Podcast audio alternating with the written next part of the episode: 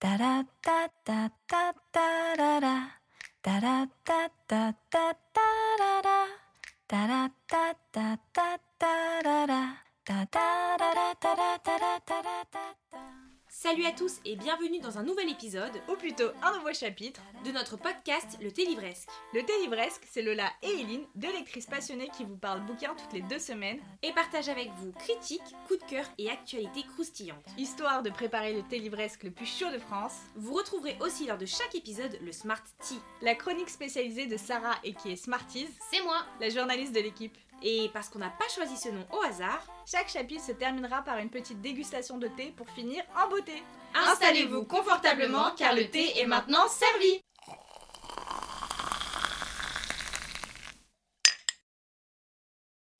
Hello tout le monde Bienvenue sur notre tout nouveau chapitre, le deuxième du coup euh, de notre podcast, le thé livresque. Exactement, aujourd'hui on vous retrouve pour un épisode euh, qui est sur euh, bah, nos lectures d'enfance en fait, sur ce qui nous a amené à la lecture. Et pour être tout à fait honnête, c'est un épisode qu'on a déjà enregistré et qu'on avait quasiment terminé. Littéralement il nous restait plus que l'outro, mais que j'ai supprimé sans faire exprès.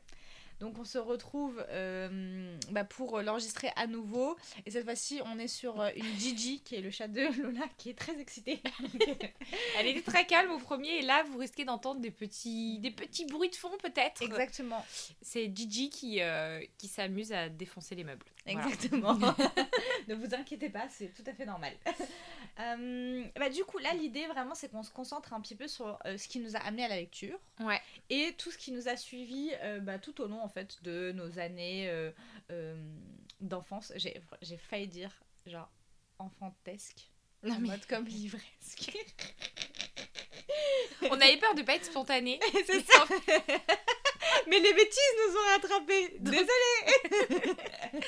Ah, du coup, ouais, on va. hum, Et je pense que pour bien commencer cet épisode, Eline a une petite anecdote un peu euh, ultra, euh, ultra un peu sad, un peu, Mm. voilà, qui, nostalgique à nous raconter autour de, de comment elle, elle s'est elle s'est- elle s'est mise à la lecture.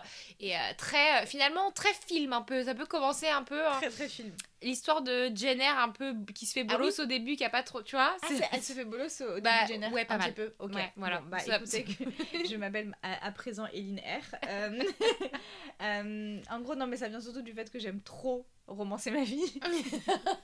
je sens que la, la fille a fait du théâtre pendant longtemps. Enfin bref, en gros, tout ça pour vous dire que euh, moi j'étais vraiment un enfant qui était passionné par les bibliothèques. Qui était en fait même plutôt fasciné plutôt que passionné. Parce que il y avait cet aspect un peu de. J'avais l'impression que c'était un monde qui m'appartenait pas et auquel je pouvais pas appartenir non plus. C'était. En fait, c'était. hum, comme inatteignable pour moi les biblis euh, et les livres de manière générale parce qu'il n'y en avait pas chez moi euh, et que en plus j'avais eu beaucoup beaucoup beaucoup de mal à apprendre à lire quand j'étais en CP. Euh, du coup vraiment c'est vrai qu'il y avait toute cette ambiance un petit peu euh, avec les bibliothèques et euh, un jour de primaire, je crois d'ailleurs c'était assez tardif, moi je crois que j'étais en CM2, j'étais punie et la punition c'était de ranger la bibliothèque avec la bibliothécaire et, euh, et du coup en fait je m'étais retrouvée dans cet endroit et surtout j'étais comme en fait, tu sais, j'étais dans une ambiance où j'avais le droit d'y être, tu vois. Ouais. Et je pouvais pas faire de bêtises. Parce que, tu sais, je pouvais pas me sentir mal à l'aise. Euh, et du coup, on a rangé la bibliothèque. Je me souviens que c'était trop, trop bien. Et à la fin, la bibliothécaire nous avait dit Bah écoutez, vous avez le droit de choisir un livre que vous pouvez euh, emmener chez vous. Et donc, j'avais pris Harry Potter 1, parce que c'était la grande mode à l'époque. Et, euh, et du coup, bah, j'avais pu emmener ce livre chez moi. D'ailleurs, je me souviens très bien que j'avais commencé à le lire et que ma petite sœur, si t'entends ce podcast, Mélissa, sache que je t'en veux toujours, avait déchiré la fin du livre.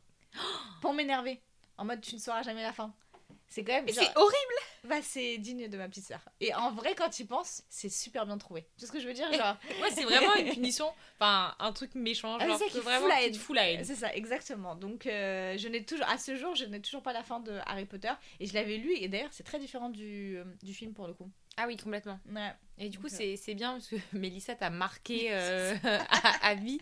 On peut saluer quand même, je pense, euh, cette ingéniosité à son petit âge ça euh, qui montre un, un, grand- un grand, un grand esprit. Exactement, bravo Mélissa. Elle va nous détester quand elle va entendre le podcast. Euh, mais du coup, voilà, moi c'était vraiment mon premier rapport à la lecture et au livre plutôt. Et toi, Lola? Dis-nous tout. Moi, ce n'est pas aussi, aussi euh, original. hein. On est sur une histoire un peu traditionnelle. Finalement, nous ne sommes pas dans une, dans un, dans une vie romancée. On est sur euh, la vie, normale. euh, réelle, normale. Qui est, ma mère me lisait des histoires. En plus, et je crois que c'est ce que j'ai dit au premier podcast, je n'ai pas de souvenir de ma mère qui me lit des histoires. Hmm. Mais j'ai des souvenirs de moi qui commence à lire très jeune parce que ma mère, quand on allait en Normandie, on avait une petite maison là-bas. Euh, il n'y avait pas grand chose à faire euh, là-bas. Enfin, quand on est jeune, on fait beaucoup de choses, mais euh, bref, voilà, on s'occupait comme on pouvait. Et en fait, ma mère, elle nous emmenait souvent au, je crois que c'était un Auchan ou un grand truc comme ça. Il y avait un rayon un peu livres et il y avait du coup la bibliothèque rose. Il y avait tous les livres pour enfants. Et du coup, j'ai vraiment commencé mes premières lectures, ça a été les Oui Oui. J'ai trop de souvenirs des oui oui vraiment j'étais moi dès qu'il y avait des, nouveaux des nouveaux oui oui j'étais trop contente. Euh, après j'ai eu les livres encore même je me demande si c'était pas avant les tout ce qui est Carole la Luciole je crois que ça s'appelait les mille bêtes ou les petites bêtes. Ah, me dit Euh, quelque chose, ça. Carole la Luciole machin l'escargot euh, Chloé l'araignée il y avait euh, et, et les livres étaient trop beaux. En plus il y avait plein de petites euh, images dessus et tout. Genre j'étais euh, trop fan. Euh, et après un gros rayon BD la bande dessinée pour le coup euh, ça ça a été euh, dans mes premières lectures et je me rappelle toujours. Et c'est c'est marrant parce que ma lecture je l'ai toujours associée à la Normandie. Je sais pas pourquoi quand j'étais C'est trop petite. marrant. ouais genre quand je m'imagine lire c'est qu'en Normandie. Je sais pas. Et tu penses que c'est parce que tu lisais dans le contexte des vacances ou parce que tu lisais aussi chez toi, tu vois? Hmm, c'est une bonne question Euh, Je suis toujours pense pas que intéressée par le fait de demander à ta mère. Ça. Là, au premier enregistrement, on a eu la même discussion où à la peut-être que tu demandes à ta mère pour qu'elle te dise. Elle l'a vu sa mère hier soir. hein. pas de question posée. Non, mais en fait, je pense que dans la vie euh, quotidienne, bah, il y avait euh, l'école, après on rentrait, après euh, voilà, on se mettait au lit. J'avais pas de moment de temps où c'était un peu. alors- et tous les week-ends, finalement, on partait en Normandie. Donc Ouais, en fait, tous oui, les ça. moments un peu de temps calme et tout, Mm. on était là-bas. Et du coup, je me rappelle très bien, effectivement, les, les BD euh, Boule et Bill, Mélusine, Gaston Lagaffe. c'était vraiment ma cam du week-end, j'étais à fond. Donc euh, voilà, histoire très classique, mais ça a commencé par, euh, par ça. Et là, c'est vraiment, je pense, les lectures d'enfance. Mm. Je pense que c'était avant ton âge à toi, euh, Ah, c'est sûr. Harry Potter. Ouais, puisque moi, après, à la phase d'Harry Potter, moi, j'étais pas, moi, j'étais sur Grand Galop. On était sur un autre, ouais une autre vibe. une autre vibes. Ok, bon bah intéressant. Mais du coup, toi en fait, c'est plutôt par ta tes premières lectures, c'est pas toi en fait qui les avait, c'est ta Mm. mère en fait Ouais, qui te c'est- lisait euh, de manière un peu plus traditionnelle. Ouais, et Mm. puis après, je choisissais quand même, j'avais, je pouvais un peu choisir mes petites lectures. Mm. Dans le Auchan, j'avais tout cette- ce gros rayon, en, ce rayon enfant. J'étais là, waouh, j'ai tout ça comme choix, vers quoi je vais aller C'était trop bien. Après, c'est ma mère qui choisissait souvent. Et puis aussi, on a eu, euh, je sais pas, mais ça existe encore. Mais à l'époque, à chaque fois que tu naissais, qu'un enfant naissait en fonction de l'année, il y avait un livre qui était offert par le Ah ouais? département. Ah ouais Ou la région, ouais. Intéressant. Et c'est comme ça que ma petite sœur, elle avait eu un livre, je crois, Chloé aussi. Euh, mais ma sœur, elle, son année, c'était là où il y avait eu les Trois Brigands. Du coup, en fait, les Oh Trois Brigands, qui est mon livre préféré euh, de tous les livres d'enfance, c'est le livre que j'offre à tout le monde euh, dès qu'ils ont un bébé. Et bah, ça a été mon livre préféré. En fait, c'était celui de ma sœur, c'était euh, le sien de naissance. Et je crois que le mien, on l'a jamais reçu. C'est peut-être pour ça que j'ai piqué celui de ma sœur. Et voilà comment ont commencé les chamailleries entre Marina et. Lola. Euh, Euh, ok, bon bah intéressant. Moi de mon côté, bah, du coup c'est forcément différent parce qu'il n'y avait pas de livre à la maison et que nos parents ne nous lisaient pas de, de livres. À première lecture, c'est moi en fait qui l'ai Ouais. eu euh, toute seule et c'était Mathilda de Roald Dahl euh, qu'on avait dû lire à l'école en fait. Euh, je sais plus en fait si c'était en primaire ou au collège. Honnêtement, j'arrive pas à me souvenir à chaque fois. Mais du coup, c'est Bah, sur. Il y a un euh, âge où t'es beaucoup plus petite que l'autre, mais c'est ça. Mais tu vois, comme toi, avec tes lectures à la maison, bah, je ne me souviens pas plus de l'âge de cette lecture. Euh, mais tout ce que je me souviens, c'est que tout de suite, je me suis dit que je voulais absolument être comme euh, Mathilda. Je voulais euh, être cette petite fille qui lisait des classiques en buvant des chocolats chauds, euh, qui était incomprise par tous, parce que vous le sentirez, euh, mon adolescence, ma- mon adolescence a été imprégnée de cette incompréhension des autres, malheureusement. Et je me retrouvais beaucoup en Mathilda. Ou en tout cas, j'aimais croire que je pouvais me retrouver en Mathilda, ce qui était faux en réalité, hein, parce que je ne ressemblais pas du tout et que je n'avais absolument aucun pouvoir. Donc, euh, donc ça n'a pas fonctionné. En revanche, avec Mathilda, j'ai commencé à me dire, ok, je vais partir à la bibliothèque et surtout, je vais lire plus. Euh, et euh, vraiment, mes premiers amours, moi, c'était bah, les romans de Roald Dahl, où j'ai vraiment grandi avec James et la grosse pêche, Sacré Sorcière, Sacré Sorcière que j'ai un petit peu moins apprécié, mais les trois là, c'était vraiment Mathilda, James et la grosse pêche et Charlie et la chocolaterie qui étaient vraiment géniaux et qui ont vraiment bercé toute mon enfance. J'ai trop envie de le lire. En plus, vraiment, quand tu Parce que là, je sais pas si on va le faire, mais au dernier podcast, elle m'a raconté un peu l'histoire euh, des bouquins, parce que moi, j'ai jamais lu droit d'elle à part Mathilda. Ouais. Et encore, Mathilda, j'ai découvert par le film que j'ai été Ouais, voir au ça. cinéma, Mm. et qui a été un coup de cœur, et j'ai lu le roman littéralement euh, l'année dernière. Aucun effort. Euh, mais James et la grosse pêche, je pense que vraiment, Charlie la chocolaterie, je vais le lire, parce que tout ce qui est un peu dans l'absurde et dans l'imaginaire euh, enfantin, moi, j'ai trop envie. Mais c'est, en fait, c'est vraiment c'est ce que j'aime trop. mais en fait, quand j'y repense, là, parce que je réfléchis là à l'instant, c'est ce que j'aime le plus dans les romans d'enfants, c'est l'absurde. Genre, tu Ouais. vois, Peter Pan, c'est complètement absurde. Et en fait, au final, les Roald Dahl aussi, enfin, je veux dire, James la grosse pêche, c'est littéralement une grosse pêche qui devient gigantesque, genre à la taille d'une maison, avec des euh, insectes qui deviennent euh, plus grands que moi et j'ai 27 ans. Donc, euh, je suis. Non, j'allais dire, je suis assez grande de taille, c'est pas vrai. Absolument pas, Non. tu fais 1m47 J'abuse. Je fais un tout petit peu plus qu'un mètre 47, mais pas beaucoup. Euh, mais du coup, ouais, c'est et c'est c'est trop bien parce qu'en fait, t'as des. Et c'est à moi ce truc de. Si tu sais, les contes pour enfants, il y a toujours des, des, des- des leçons pour les enfants. Ouais, genre des Pinocchio, morales. là. Ah Ah oui, c'est vrai qu'elle vient de finir Pinocchio, elle le vit mal. et je, ah, mais ah, vraiment une déception, genre vraiment. Et je le disais au début, je me disais, ah, c'est bien parce que c'est éducatif pour Mm. les enfants, ils comprennent qu'il faut pas faire des bêtises. Mais il y a tellement peu de finesse que jamais de la vie je fais subir ça à mes enfants. ils méritent mieux.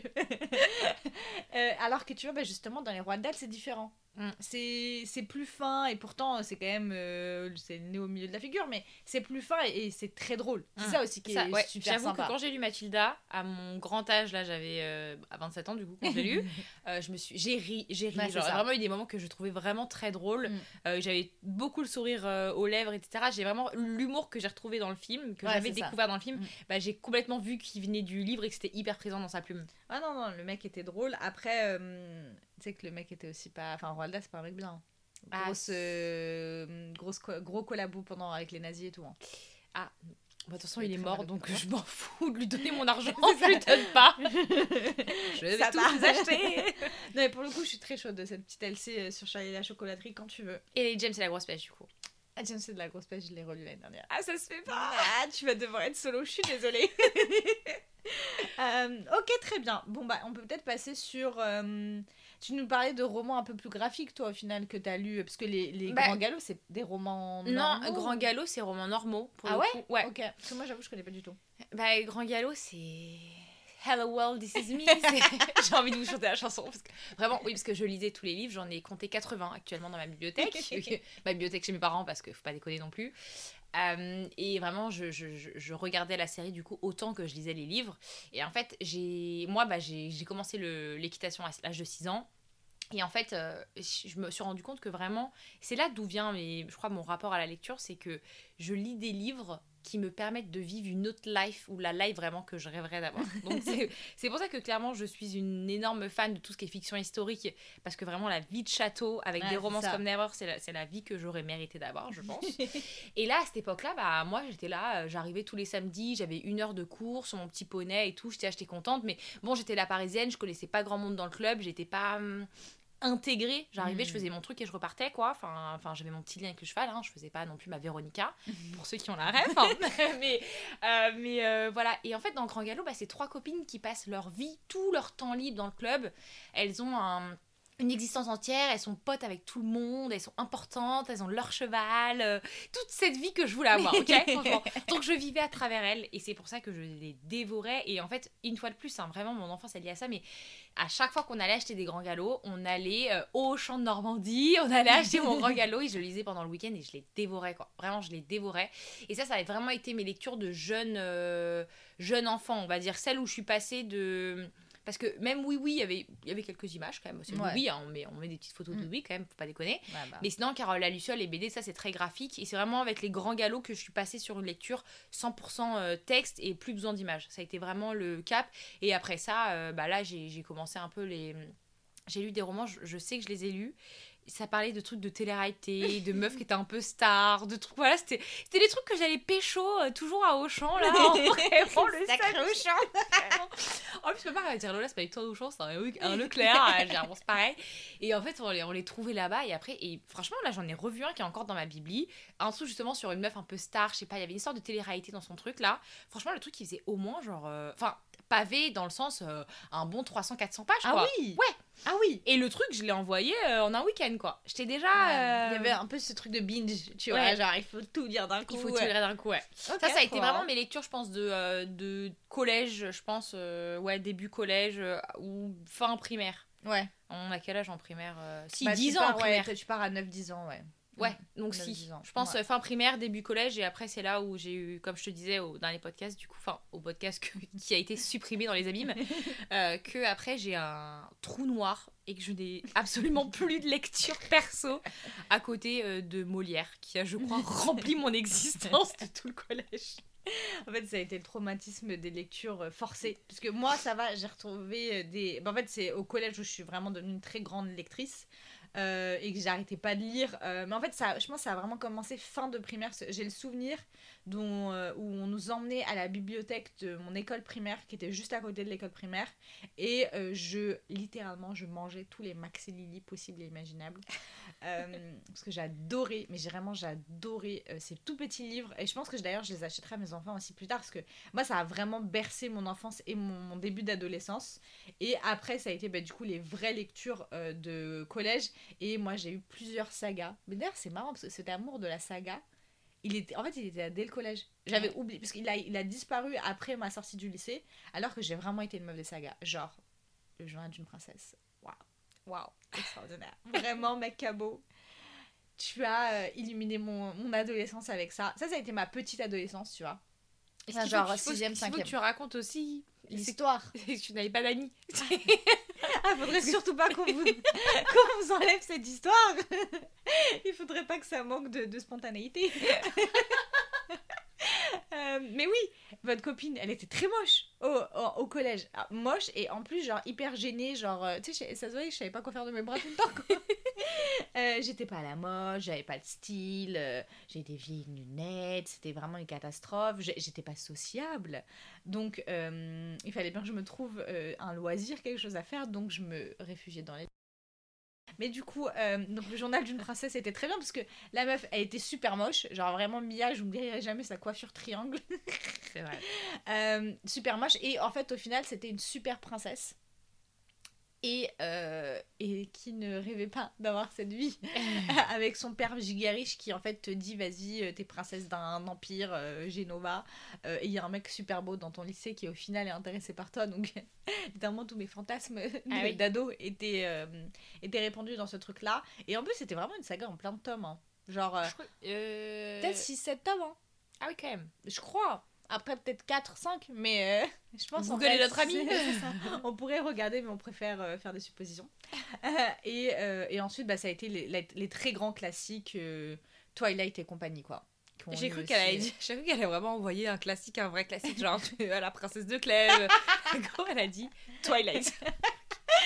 C'est là où En on sent qu'on a vieilli parce que maintenant, je pense que Twilight va vraiment, enfin, s'inscrit dans un classique de la littérature young adulte fantasy en fait. ah bah de ouf ah non c'est mais oui devenu un classique autant que Harry Potter. Bah, en fait, ça a été la Plus même adolescent. C'est c'est- c'est- bah, Mm. c'est ça le truc, c'est que autant euh, Harry Potter, ça peut être commencé à être lu genre en primaire, autant tu lis Twilight en primaire. Euh, Non, c'est problématique. Voilà. On ne sait pas quel travail tes parents font pour, euh, pour euh, surveiller tes lectures, mais en tout cas, à mon sens, ce n'est pas très bon. Euh, mais je ne veux pas juger tes parents. Euh, ouais, c'est ça. Après, euh, et après, il y avait aussi quelques petites lectures de collège euh, où on a pu prendre un peu de plaisir grâce à nos professeurs. Et tu peux peut-être parler de Molière qui a pris toute la place de ton collège. Mais c'est ça que je, vraiment, est-ce qu'il y a un seul auteur français en France? C'est ma question. Que, vraiment, quand j'y repense, je pense que j'ai lu tout Molière et j'ai même lu, je pense qu'il y en a, je les ai lus 3-4 fois. Parce que sur 4 années différentes, les profs se disaient tiens, on va étudier l'avare. Combien d'entre vous fois. ont étudié l'avare Je me souviens très Mais- bien en plus. Mais le fait est que je n'ai pas ressenti le besoin de lire à côté. Je pense aussi parce que maintenant je me dis, je me suis quand même fait des potes. J'étais dans ma, mon petit lotissement, j'avais mes Mm. rollers. C'est vois, ça. Ah, je tu étais une meuf des rollers J'étais une meuf des Mm. rollers. J'étais une meuf des rollers. et on sortait souvent après les cours, les mercredis, nana, on se retrouvait avec ma bande de potes et tout, on était tout le temps là. Donc je pense que c'est aussi pour ça que je les ai pas trop. Parce que Mm. entre ça et Gossip Bah oui, Girl, mon, mon collège était Ah bien bah rempli. oui. Voilà, Mm, collège était bien rempli. Mais du coup, mes lectures, bah effectivement, euh, mais j'en garde pourtant un très bon souvenir. Moi, j'ai vraiment trop aimé euh, Molière. Mais c'était trop drôle. C'était Mais même encore aujourd'hui, je le lis. Mm. Franchement, je... on se tape des barres. Ah, mais. Molière est Mm. vraiment euh, intemporel. Ouais, c'est voilà, ça. ce que j'ai envie de dire. Après, euh, j'avoue que c'est un peu la seule lecture, je crois. Est-ce que j'aurais pas lu La place de Annie Ernaux? Il y a moyen. euh, au collège, mais je n'ai absolument aucun souvenir de ça et c'était pas hyper fameux. Enfin, c'est Ah. pas un truc que j'ai kiffé. Je pense que c'est des genres de livres aussi, parce qu'il faut en parler de ces livres qu'on nous fait lire au collège, mais on n'a pas le niveau euh, psychologique, je pense, ou le développement, la maturité pour les appréhender dans, Mm. leur, euh, dans tout ce qu'ils ont à offrir. Et ça, pour le coup, je pense- je pense que ça a gâché pas mal de lectures quand même. Ouais, je suis complètement d'accord avec toi. Et puis même, je me souviens d'une lecture que j'avais eue pour le coup au lycée sur un prof qu'on avait accusé d'agression sexuelle. Et genre, ça- je me souviens très bien à quel point ce livre, il m'avait marqué, mais pas dans le bon sens du terme.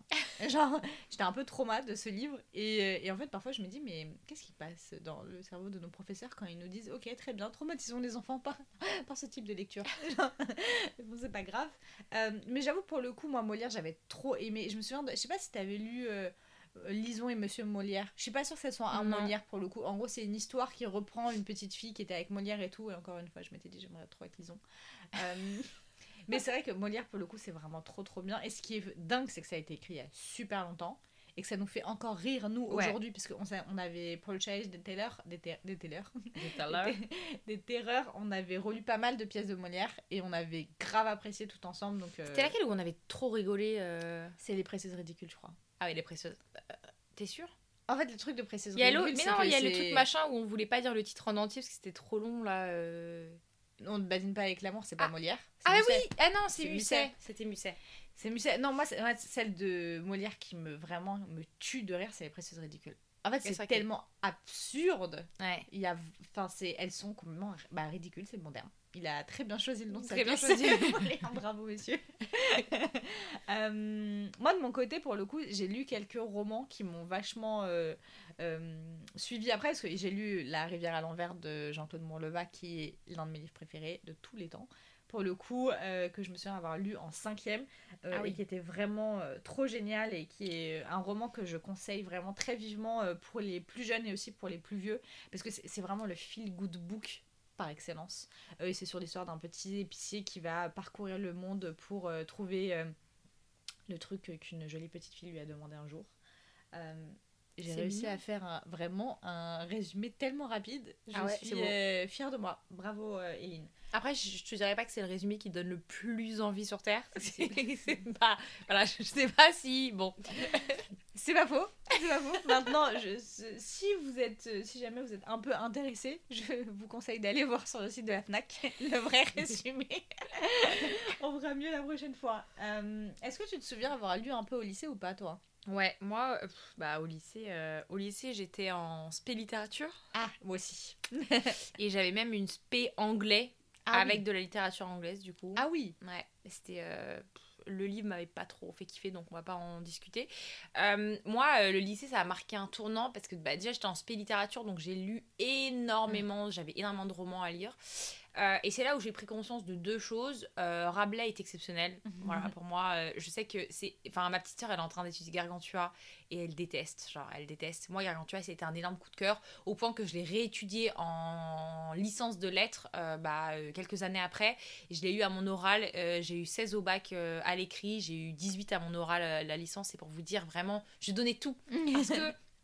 C'était tellement. Mais en fait, je me, je me rappelle avoir. Je n'ai jamais terminé le quart-livre, j'avoue. Euh, j'ai lu Mhm. Gargantua, mais j'ai pas terminé le quart-livre. Mais le quart-livre, il y a une scène littéralement où il y a un combat avec des saucisses. Et genre, je me visualisais les saucisses avec des genres d'épées sur deux pattes en train de combattre. Des saucisses chiens en plus, je crois, un truc chelou.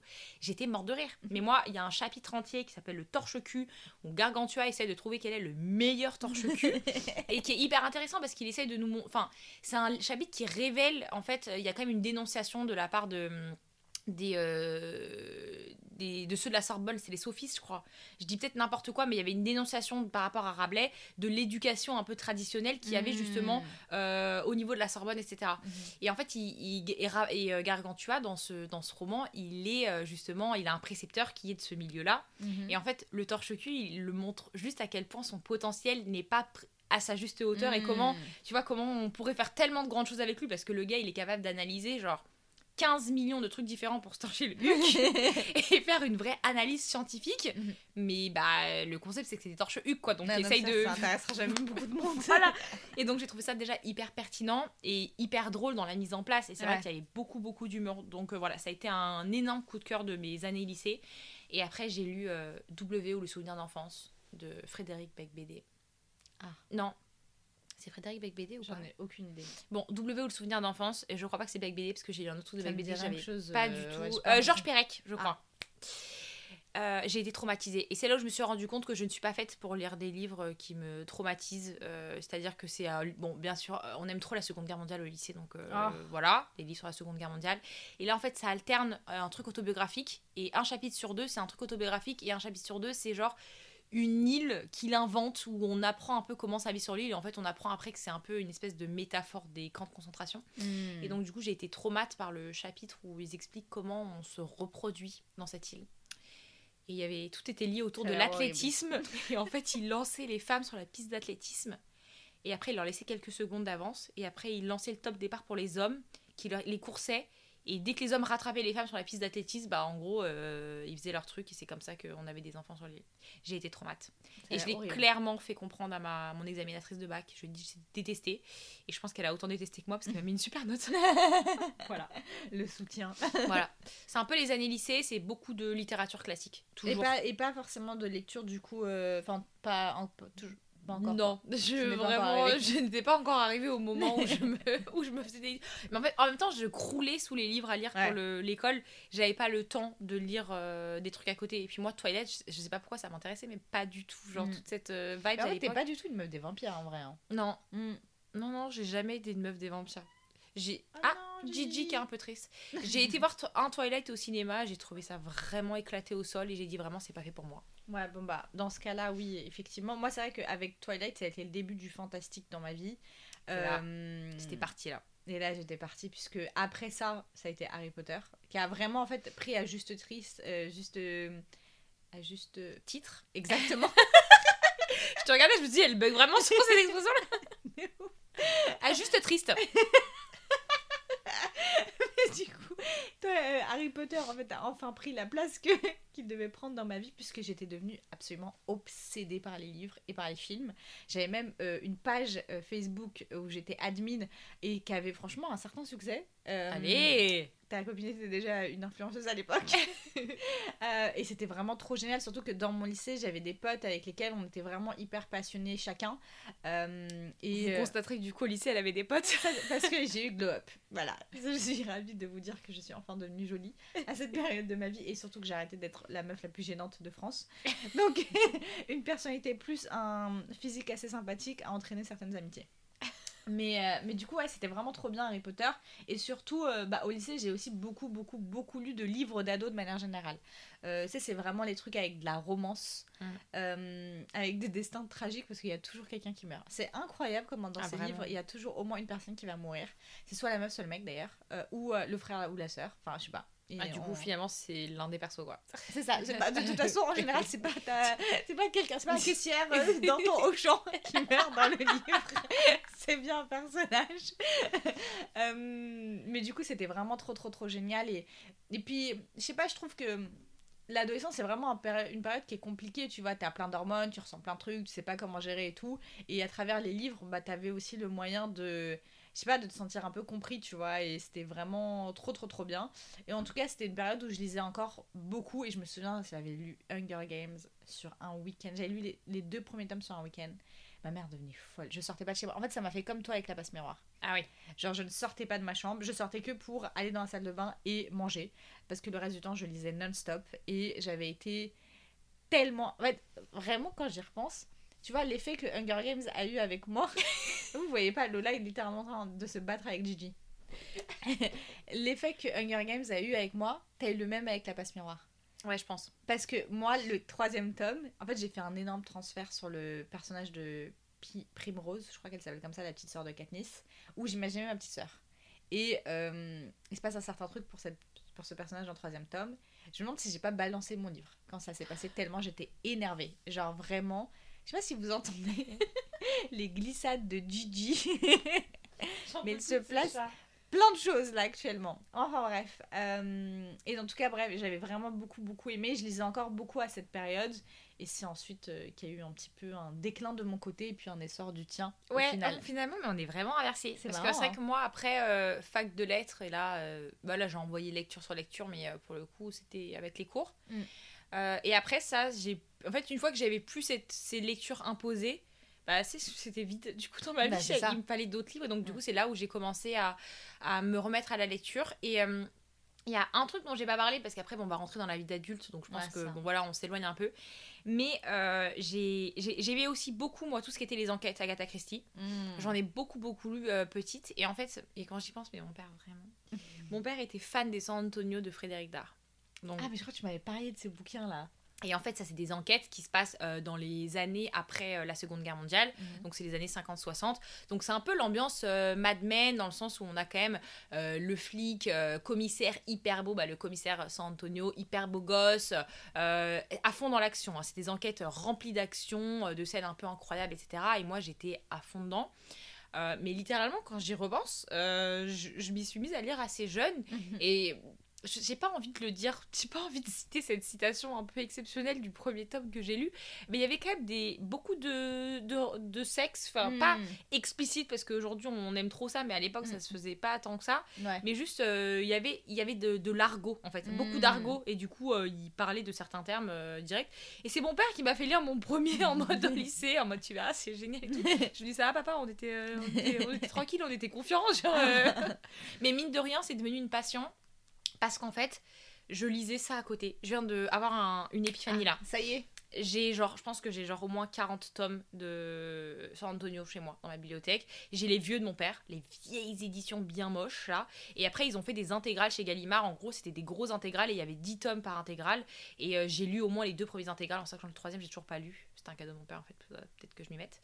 Euh, mais du coup, ça c'était mes lectures euh, d'à côté. Et c'est bizarre parce que je ne lisais que ça. C'est-à-dire que c'est aujourd'hui, on lit plein de choses. Ouais, c'est ça. J'ai besoin de varier. Mm. Là, je lisais toute l'année San Antonio et j'étais jamais. euh, j'étais pas saoulée. J'étais, j'étais là, bien ma vie. Tu sais que maintenant que j'y pense, c'est vrai qu'aujourd'hui on a besoin de varier.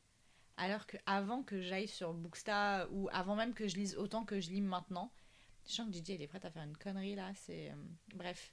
Euh, mais avant que j'arrive à- et que je lise autant de livres qui sont euh, différents, je variais pas, c'est-à-dire que je pourrais me faire le premier jusqu'au 15e tome d'une saga Bah ouais. et, et comme ça en fait, tu vois.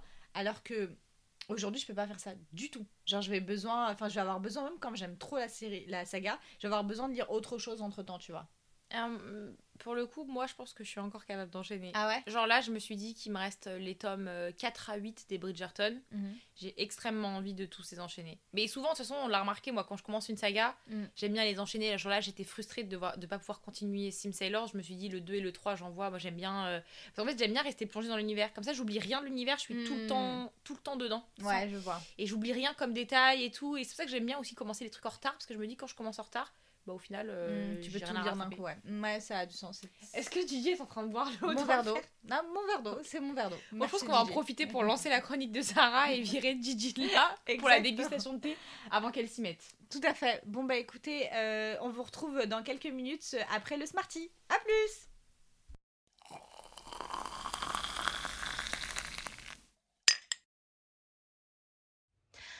Les jeunes d'aujourd'hui ne lisent plus. Les jeunes d'aujourd'hui passent leur temps sur les écrans. Les jeunes d'aujourd'hui sont tout le temps sur les réseaux sociaux. Ça, mes amis, c'est ce qu'on appelle des préjugés. Pour ce deuxième chapitre, Lola et Lynn vous ont raconté comment elles sont arrivées à la lecture. Alors, vous avez plutôt une approche romanesque comme Eline qui se croit tous les jours de sa life pour une héroïne sortie tout droit d'une saga de SJM, ou vous êtes plutôt du genre classique et ce sont vos parents qui vous ont mis à la lecture comme Lola. Perso, je tends plus vers Lola si ça vous intéresse.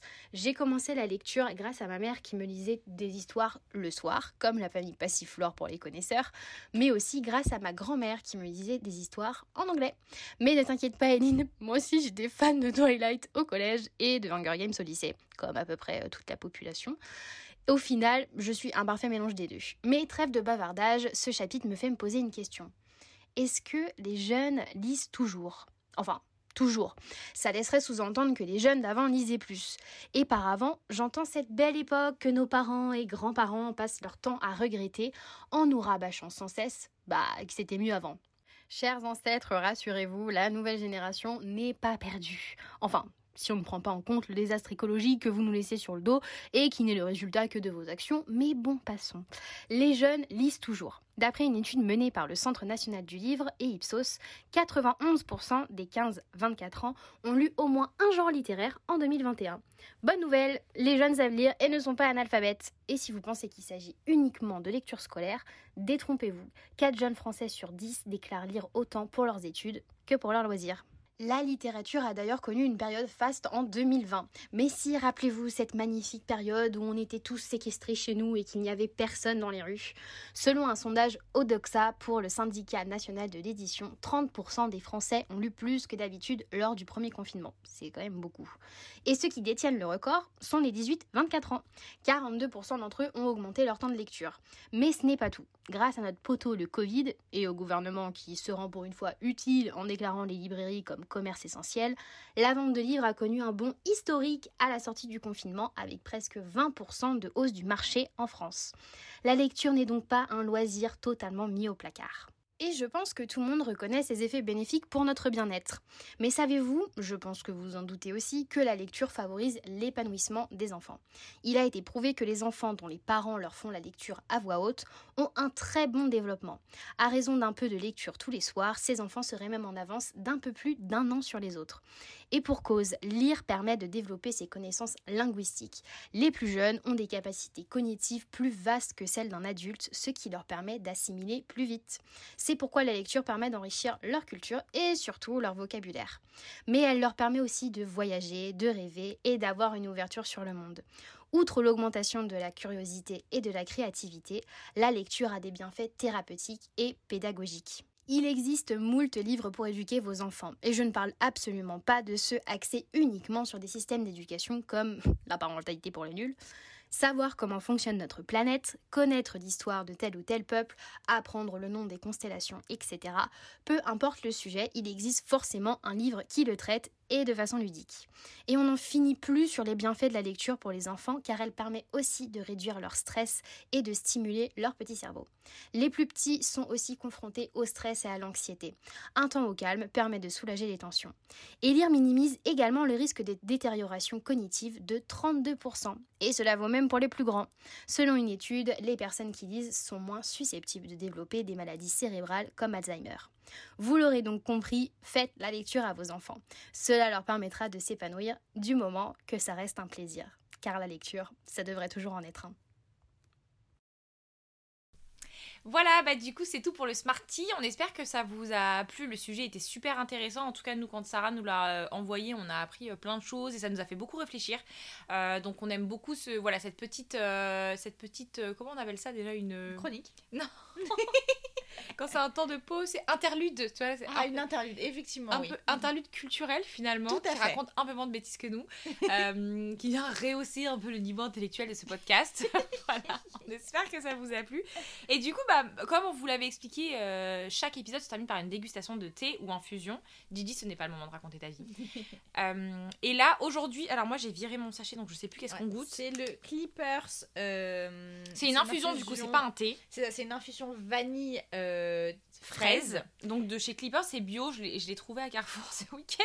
Et moi, j'aime bien, j'aime bien la vanille. Et, je- et vanille fraise, c'est vraiment mon goût de glace préféré depuis Ouais. petite. Parce que vous savez, il y a la team euh, pistache chocolat et la team vanille fraise. Moi, j'ai toujours été vanille fraise. Moi, j'ai plutôt été team euh, chocolat. Pour le coup. Tu me dégues. Vanille chocolat. Et du coup, euh, bah, Eline va faire semblant d'être spontanée puisqu'elle n'a pas attendu qu'on passe, qu'on passe euh, ce petit moment-là pour déguster. Donc, tu vas reprendre une gorgée et nous dire ce que t'en penses. Et moi aussi. Eh bien, je vais donc vous dire mon avis sur ce thé. En fait, au début, moi déjà, il sent plutôt bon. Bon, enfin, tu sens ni la fraise ni la vanille, mais ça a une odeur de- d'infusion classique, on va dire. Agréable. Mais en fait, le premier truc que je sens, moi, c'est une, une sorte d'aciduli. Enfin, c'est un peu acide. Tu vois ce que je veux Il y a dire une acidité d'arrière-goût. C'est ça. Une fois, en fait, quand tu l'as en bouche, tu le sens pas, mais dès Ouais. que tu avales, t'as cette espèce de ça. truc en arrière-bouche qui est, j'avoue, pas hyper agréable. Ouais, moi, c'est pas ce que je préfère. Et euh, après, bon, on l'a laissé infuser pendant tout le podcast. Donc peut-être que si déjà on, on infuse moins, ça peut être. euh, je crois que je l'ai bu hier matin et il a moins infusé, je crois qu'il y avait aussi cet effet. Ah. Oui, parce que bah, comme on est chez moi, euh, je l'ai déjà goûté, Chico. c'est pas très grave. Ouais, et en fait, non, je le trouve écœurant. Pardon, mais. Plus je bois, moins j'aime. Bon, bah voilà, vous aurez compris qu'on n'a pas du tout espèce sponsorisé financièrement pour ça. Malheureusement, je pense que là, on vient de mettre à la poubelle toute possibilité de, de sponsoring par Clippers. Non, bah on, on en testera une autre peut-être que. Exactement. Non, et même on avait aimé celui à la fleur du sureau, tu sais, qu'on avait bu avec les filles. Ah ouais, fois. il était bon celui-là. Ouais. Il était pas mal. Euh, mais ouais, je sais pas, je- en fait, je le trouve euh, trop fort en goût, tu vois. Genre, Ouais. euh, et puis même, c'est moins mon type de, de dégust, enfin, de thé ou d'infusion préféré. Moi, je préfère les trucs qui sont un peu plus, euh, tu vois, genre gourmand, mais pas dans le. Là, c'est pas subtil, tu vois ce que je veux dire? Ouais. Mm. C'est dommage parce que vraiment, quand on avait enregistré ce premier podcast à la base, Mm. Très bon ce qu'on avait dégusté. On s'était dit, très, très bon. il y aura pas de spontanéité, donc viens, on prend un truc nouveau. C'est Bon, ça. On vous, on vous refera un peu plus tard le temps d'oublier le goût du premier ça, thé. exactement. On se laisse le temps d'oublier et on vous en dit pas plus et on le rediscute, on le redégustera sur un Mhm. prochain épisode. Exactement. En tout cas, on espère que ce nouveau chapitre vous a plu. Ça a été un vrai plaisir pour nous de, de l'enregistrer. Et en fait, on, on se disait vraiment que finalement, on a bien fait de le réenregistrer parce qu'on trouvait que cette version-là était euh, bien mieux euh, que la première. Donc, euh, On a mieux. bien rigolé en tout cas, nous. Ouais. Euh, on espère que ça vous a plu et puis on vous retrouve euh, dans deux semaines pour un nouveau chapitre. Bisous à tous. À bientôt pour une nouvelle euh, tasse de thé. Salut